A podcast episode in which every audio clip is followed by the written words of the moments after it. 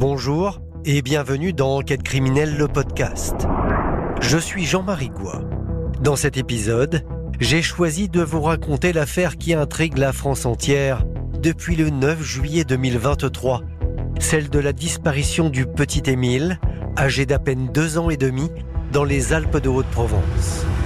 Il n'a fallu que quelques minutes pour que cet enfant, au visage d'ange, échappe à la vigilance de ses grands-parents chez qui il était venu passer les vacances. Émile aurait-il été victime de sévices? Aurait-il croisé la route d'un prédateur sexuel? Ou bien l'aurait-on kidnappé et tué pour de vieilles rancœurs? Les équipes d'enquête criminelle ont voulu percer le mystère de cette bouleversante disparition. Avec moi, vous entendrez les voix de maître Julien Pinelli, l'avocat du père d'Émile. Gilles Tézan et Thérèse Esquirol, deux habitants de la région, qui ont exceptionnellement accepté de témoigner. Et celle des journalistes Eve Chancel, Simon Marseille, Nicolas Farmine, Nicolas Daguin, Laurent Valdiguier et Michel Marie. Bonne écoute.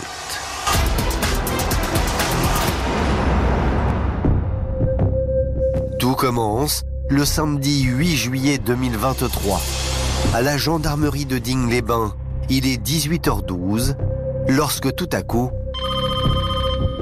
une femme appelle pour signaler la disparition de son petit-fils, un petit garçon prénommé Émile. C'est la grand-mère, Anne, qui appelle la gendarmerie. Elle est inquiète, son petit-fils a disparu. Il a deux ans et demi, il est depuis la veille au Vernet avec ses grands-parents. C'est le début des vacances. A priori, euh, donc, il avait euh, passé la, matinée à s'amuser, notamment dans une cabane un petit peu au-dessus de la maison, dans une partie boisée. Après quoi, il était rentré, ils avaient mangé, il avait fait la sieste. Et après la sieste, il était, semble-t-il, convenu de partir en promenade. Donc le grand-père d'Émile était en train de charger la voiture. Euh, Émile était dans le jardin euh, avec lui. Et à ce moment-là, Émile disparaît. Il échappe à la vigilance de son grand-père. Son grand-père se retourne, ne voit plus son, son petit-fils.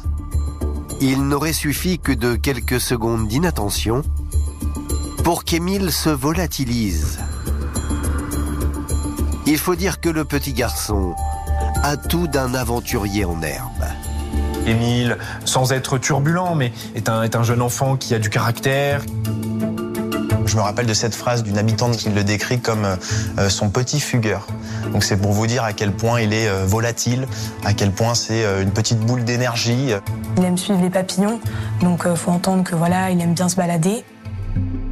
Du haut de ses deux ans et demi, Émile se serait donc échappé du jardin de ses grands-parents pour aller se balader seul dans le hameau du Haut-Vernay. Là où a disparu Émile, c'est 25 maisons, dont celle des grands-parents qu'on reconnaît avec les tuiles rouges, deux rues, un potager central, une, une église. C'est un hameau très calme, on entend les oiseaux chanter, on entend l'eau de la fontaine couler. La famille se dit qu'il est parti dans les environs. Il n'y a pas de quoi d'entrée imaginer le pire. Il cherche, il l'appelle. Et c'est finalement au bout de 40-45 minutes de recherche que la grand-mère comprend que, que, la situation peut être grave et euh, prévient les gendarmes donc, de Digne-les-Bains. Cet appel, les gendarmes le prennent tout de suite au sérieux. Cela fait près d'une heure qu'Émile a disparu et il a très bien pu s'aventurer à l'extérieur du village. La toute première hypothèse, c'est qu'Émile se soit égaré, euh, qu'il ait chuté, euh, qu'il se soit peut-être blessé, qu'il soit coincé quelque part. Et quand on voit ce qu'il y a autour du Haut-Vernay, il y a de quoi prendre peur. C'est un petit village qui est entouré en fait d'une grande végétation, avec beaucoup de vallées, euh, du relief montagneux. Il y a quand même euh, des falaises, des, des, ravins un peu partout euh, autour de, de, ce village qui est perché dans la montagne. Donc c'est un terrain très accidenté. Persuadé qu'Émile est seul, perdu dans les montagnes, les gendarmes se mettent immédiatement à sa recherche. Les gendarmes de Digne-les-Bains déploient d'importants moyens. Il y a des hélicoptères, des drones. coup de suite, euh, toutes les équipes sont mobilisées. Donc il y a beaucoup d'espoir dans cette première phase. À ce moment-là, personne n'imagine que cette disparition va bientôt se transformer en une véritable enquête criminelle.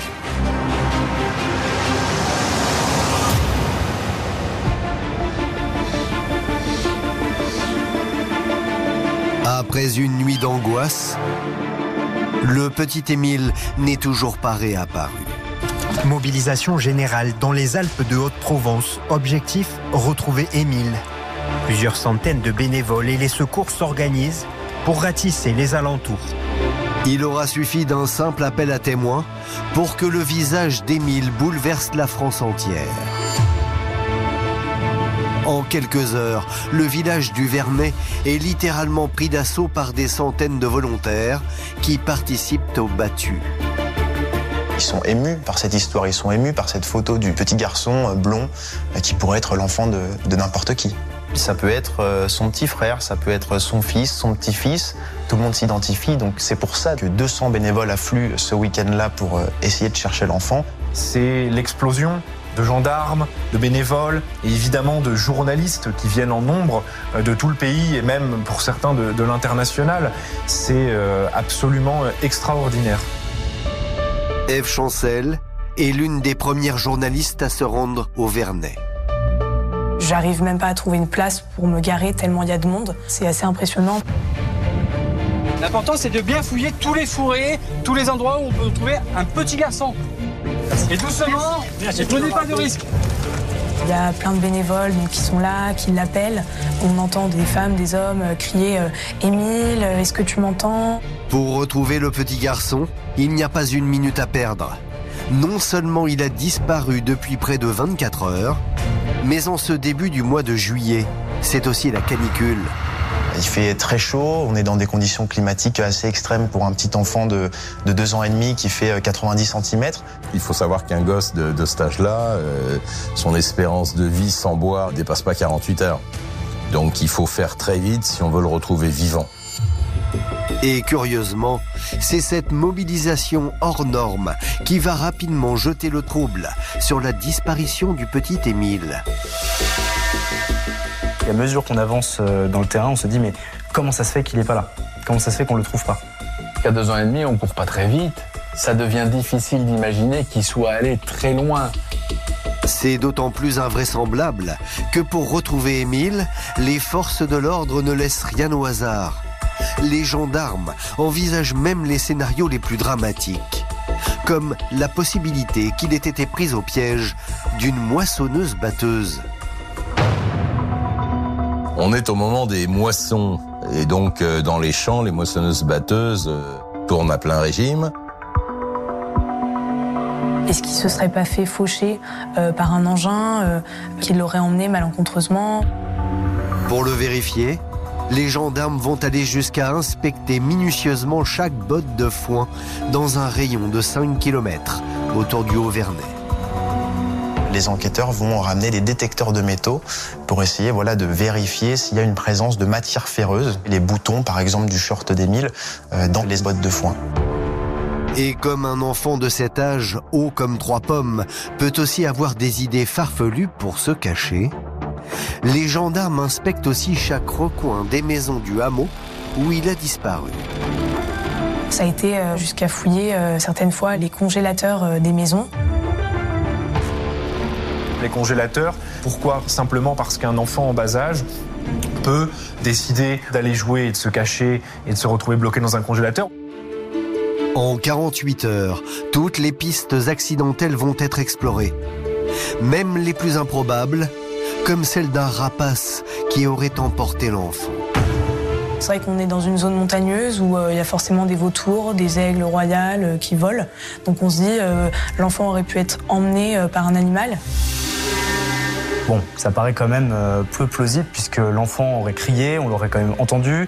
Vous voyez au-dessus du village un aigle qui, qui enlève un enfant. Enfin, c'est bon dans une bande dessinée, mais euh, dans la vraie vie, je crois que c'est pas tout à fait possible.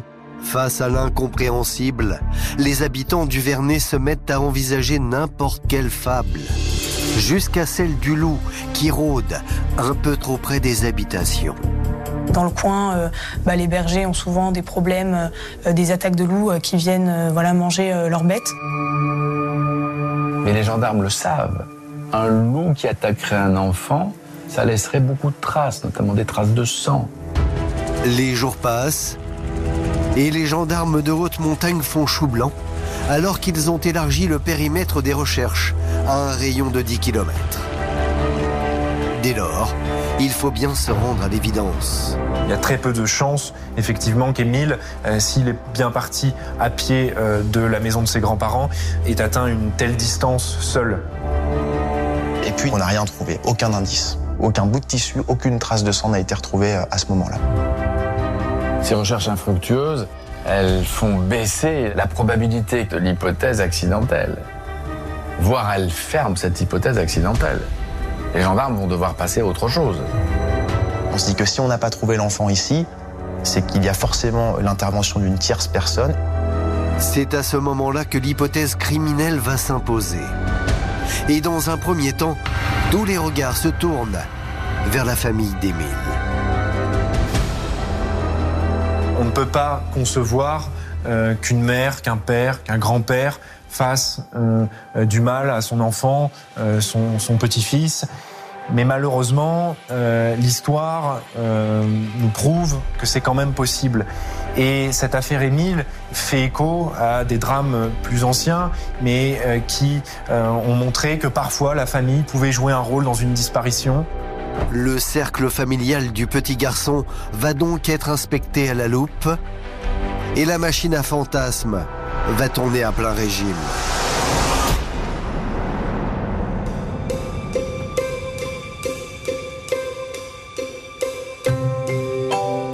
Comment réagiriez-vous si votre petit-fils venait de disparaître sous votre nez? Seriez-vous capable de rester maître de vous-même? Tout porte à croire que Philippe, le grand-père d'Émile, n'y soit pas vraiment parvenu.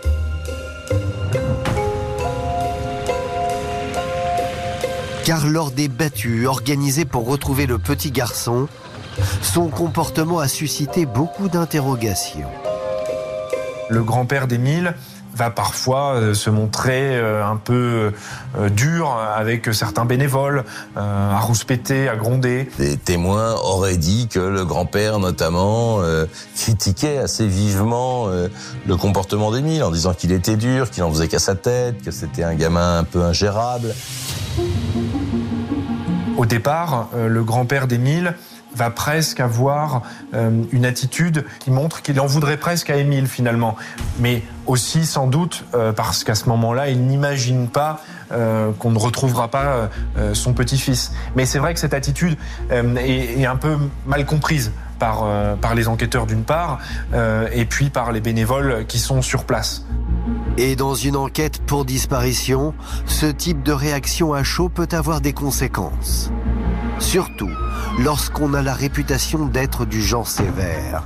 Le grand-père d'Émile est connu pour être euh, quelqu'un euh, d'assez caractériel, euh, qui assez strict, parfois même décrit comme sanguin, avec beaucoup d'autorité, qui n'hésite pas à réprimander de manière assez violente, au moins par les mots, ses enfants, voire ses petits-enfants.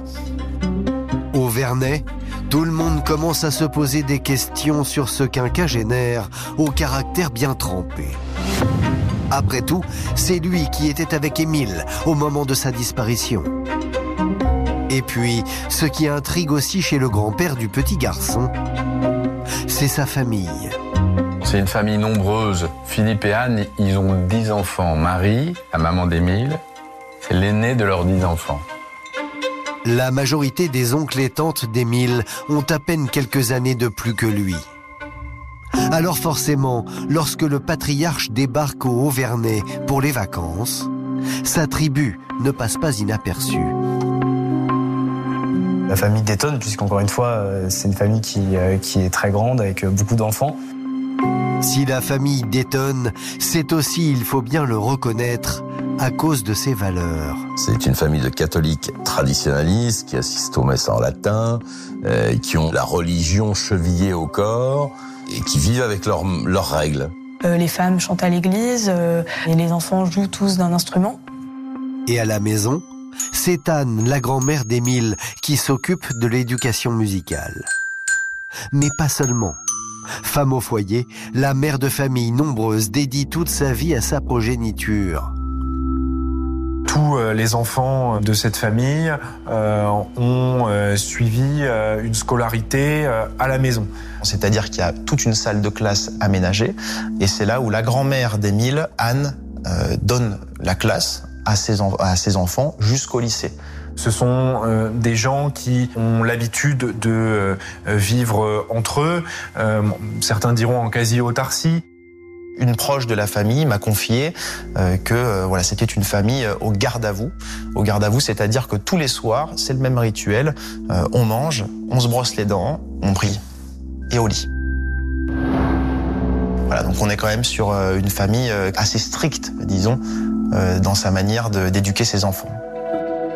Alors, face au petit Émile réputé turbulent, l'autoritaire grand-père aurait-il pu déraper? Au vu des événements qui ont précédé la disparition, cela serait possible. Souvenez-vous, le matin de sa disparition, Émile avait construit une cabane avec ses jeunes oncles et tantes. Peut-être le petit garçon a-t-il voulu y retourner contre l'avis de ses grands-parents. Quand on est venu le chercher pour aller manger, il a fait une comédie. On l'a presque sorti de force de la, cabane. Il a participé au repas familial. Il est parti ensuite faire sa sieste et à son réveil, il, voulait retourner à la cabane. Et là, le grand-père dit non. Pour Émile, cette cabane représentait un, un monde merveilleux.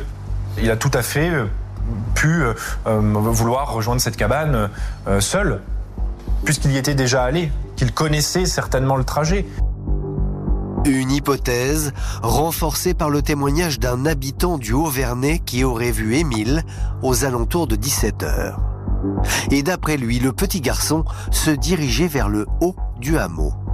La direction qui donne, c'est la cabane. Donc Émile serait parti par ses propres moyens et aller jouer euh, dans la fameuse cabane.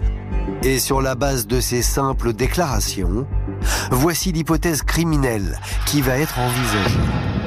Un membre de la famille, euh, constatant qu'il avait disparu, bah, ils vont à la cabane, ils trouvent Émile, euh, ils sont énervés, et là c'est la claque qui part.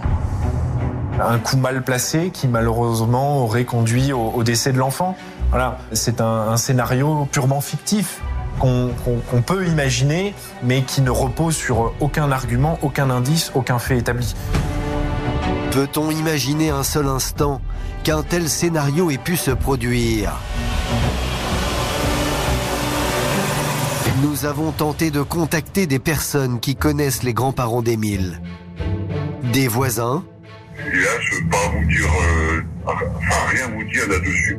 Je sais rien, non, non. Je ne peux pas vous répondre jusqu'au prêtre de la paroisse locale. Je suis désolé avec vous, mais je ne pourrais pas vraiment vous parler. Personne n'a voulu répondre à nos questions.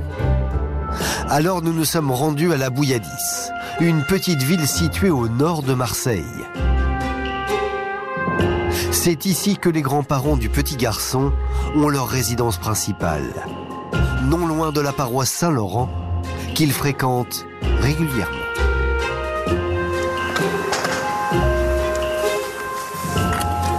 À l'église, personne ne nous a ouvert.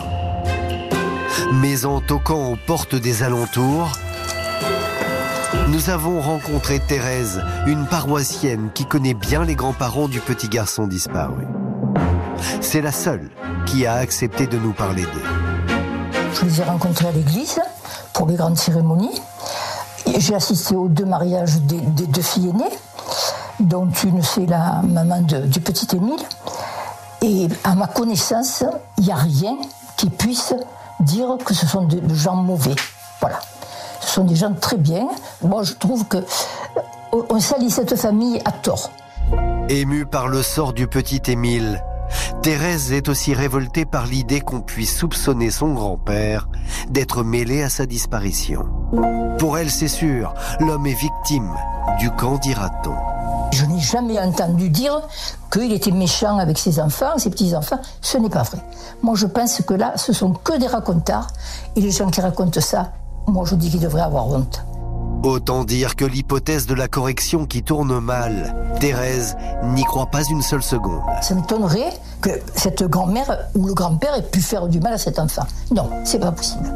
Ou alors vraiment, je me trompe sur toute la ligne, que Dieu me pardonne, mais là, c'est pas possible. C'est pas possible. Cette habitante de la Bouilladis privilégie une toute autre hypothèse. Moi, je pense que c'est un enlèvement. Voilà, un enlèvement. Maintenant, vous savez, ce n'est que mon avis. Hein. Et la suite de l'enquête semble lui donner raison. En effet, l'habitant du Haut-Vernay qui disait avoir vu Émile se diriger vers la cabane a fini par se rétracter. En se ralliant à la version d'un autre témoin qui aurait vu le petit garçon prendre une toute autre direction. le deuxième témoin affirme d'avoir vu Émile descendre vers le cœur du hameau. C'est vrai qu'instinctivement, on se dit que l'enfant est emporté par la pente. C'est plus logique euh, qu'il soit descendu. Et en descendant, c'est vers le lavoir du village que le petit Émile se serait dirigé. Un lavoir qui va devenir le point central de l'enquête. Et pour cause, c'est là que le petit garçon aurait pu être kidnappé.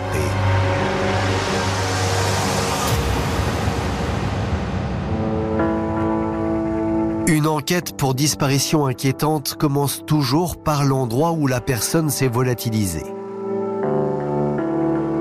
Dans le cas d'Émile, on sait depuis le début que l'enfant de deux ans et demi a échappé à la vigilance de son grand-père alors qu'il était dans le jardin familial.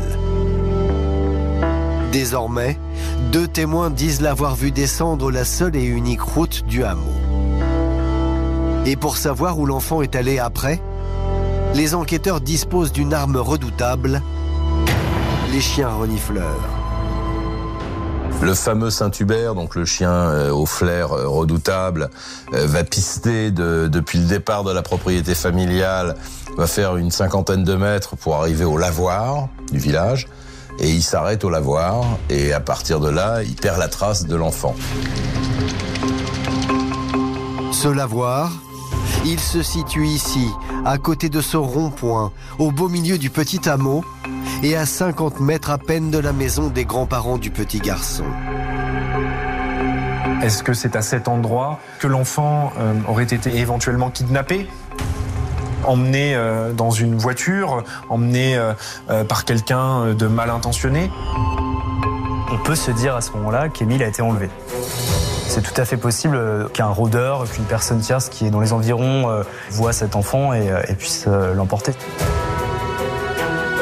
Cette hypothèse fait écho à une autre disparition d'enfants qui avait bouleversé la région 30 ans plus tôt. Nous sommes à une soixantaine de kilomètres du Vernet, dans le petit village de Ganagobi. Et en 1989, c'est ici que Yanis Moret a disparu. Comme Émile, Yanis allait avoir trois ans. Comme Émile aussi, il adorait les cabanes. Yanis s'est éloigné quelques minutes de sa cabane pour trouver des branchages. Comment cet enfant de 3 ans, asthmatique et qui boite légèrement, a-t-il pu disparaître à 50 mètres de chez lui? Mais c'est une coïncidence folle. Enfin, on a un gosse qui disparaît dans des conditions mystérieuses et qui a le même âge qu'Émile et qui était curieusement en train de construire une cabane comme Émile. C'est d'autant plus troublant que dans cette disparition aussi, des moyens colossaux avaient tout de suite été déployés. Et après avoir envisagé la piste accidentelle, il avait fallu en arriver aux mêmes conclusions que pour Émile. Pour nous, la, seule hypothèse qui paraisse possible, c'est un enlèvement. Alors, y aurait-il dans la région un prédateur qui rôde et qui repère ses proies grâce à des cabanes d'enfants? Peut-être. En tout cas, aucun suspect n'a jamais été interpellé dans le cadre de la disparition du petit Yanis. Évidemment, des rapprochements ont été faits. Les enquêteurs ont essayé de vérifier, voir s'il n'y avait pas un point de liaison, d'une articulation entre ces deux disparitions. Est-ce que euh, il faut imaginer la présence euh, euh, d'un individu pour ne pas dire un tueur, qui aurait déjà frappé une première fois à la fin des années 80 et qui, après 30 ans d'absence, euh, aurait euh, réitéré euh, au Vernet euh, avec Émile. C'est une piste qui semble un petit peu tirée par les cheveux. Au Vernet, là où Émile a disparu, il y a une personne qui pense que c'est tout bonnement impossible. Pour Gilles, si quelqu'un a kidnappé Émile, il ne pouvait pas venir de l'extérieur.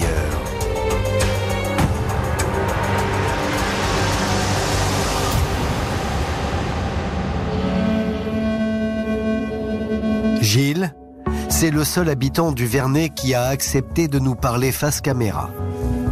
L'homme vit ici, juste en bas du hameau où Émile a disparu, là où les grands-parents du petit garçon ont leur résidence secondaire. Et d'emblée, il nous confirme que la famille est du genre à vivre en vase clos. Euh, La famille, ça fait euh, aux alentours une, une vingtaine d'années qu'ils euh, qu'ils ont acheté cette maison et ce sont des gens euh, très très discrets quoi. Des gens qui ne font pas de pas de vagues quoi. Ils vivent leur vie entre eux, très très soudés, tout- toujours toujours ensemble quoi. Gilles ne les fréquente pas, et pourtant il connaît tout de leurs habitudes. Bon, je les vois souvent passer avec leur, leur véhicule. hein. Euh, ouais, ils ont euh, un minivan hein, pour mettre toute la famille. Ils vont faire des excursions dans la montagne, ils vont au lac, ils vont jouer au tennis, ils ont un cheval, ils promènent avec le cheval, la calèche. euh, ils vivent leur vie, quoi, tranquillement. Ici, les allées et venues des uns et des autres ne passent pas inaperçues. Et vous allez très vite comprendre pourquoi. Merci d'avoir écouté la première partie de cet épisode consacré à la disparition d'Émile. Dans la deuxième partie, vous en saurez plus sur la famille, extrêmement discrète du petit disparu, leur vie en vase clos, les rumeurs qui enflent autour de leurs pratiques religieuses traditionnalistes et de leur proximité avec l'extrême droite.